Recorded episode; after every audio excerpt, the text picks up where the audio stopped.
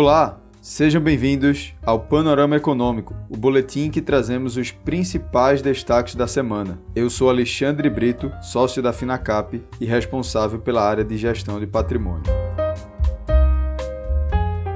O Ibovespa engatilhou a sexta semana consecutiva de alta, sequência positiva mais extensa desde junho do ano passado, e o dólar passou a negociar no seu menor patamar desde julho. O bom desempenho das companhias mais negociadas do índice está relacionado ao forte fluxo externo que vem chegando ao mercado local em 2022. De acordo com dados da B3, são 40 pregões consecutivos de entrada líquida de estrangeiros na bolsa brasileira. O volume de compras dos investidores estrangeiros supera os 50 bilhões de reais neste ano de 2022. Para efeito de comparação, em todo o ano de 2021, o volume total foi de pouco mais de 70 bilhões de reais. A entrada de capital no mercado de ações brasileiro também vem contribuindo para um movimento expressivo de queda no dólar.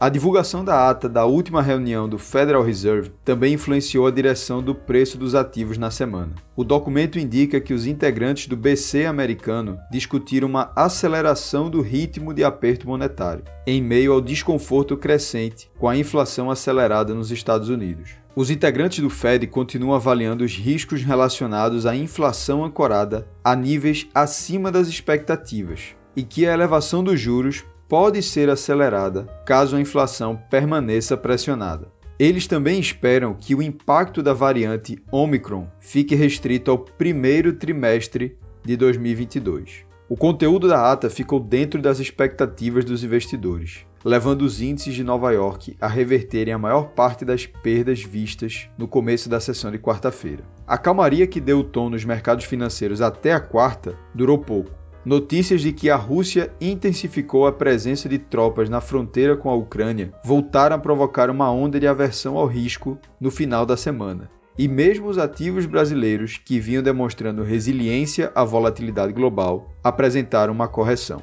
Dessa forma, o mercado continua reagindo em pauta das tensões geopolíticas, que na última notícia houve uma sinalização de calmaria com o encontro entre o secretário de Estado dos Estados Unidos e o ministro de Relações Exteriores da Rússia.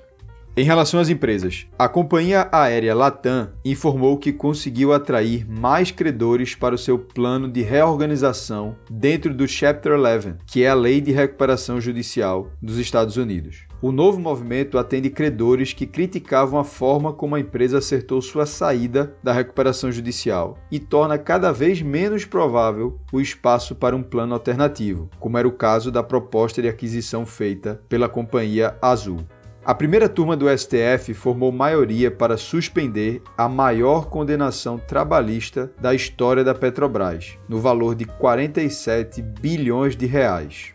Em 2018, o TST julgou que a companhia deveria pagar um complemento ao salário básico de 51 mil funcionários, entre ativos e aposentados. No ano passado, o ministro Alexandre de Moraes concedeu liminar para restabelecer decisões de instâncias inferiores que haviam dado ganho de causa estatal na disputa.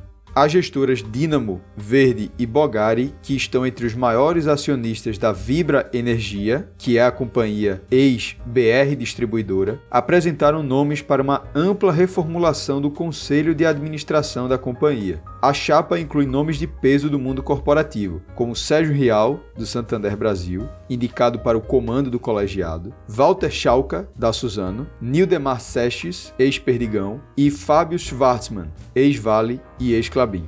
Este foi o boletim Panorama Econômico. Até a próxima semana.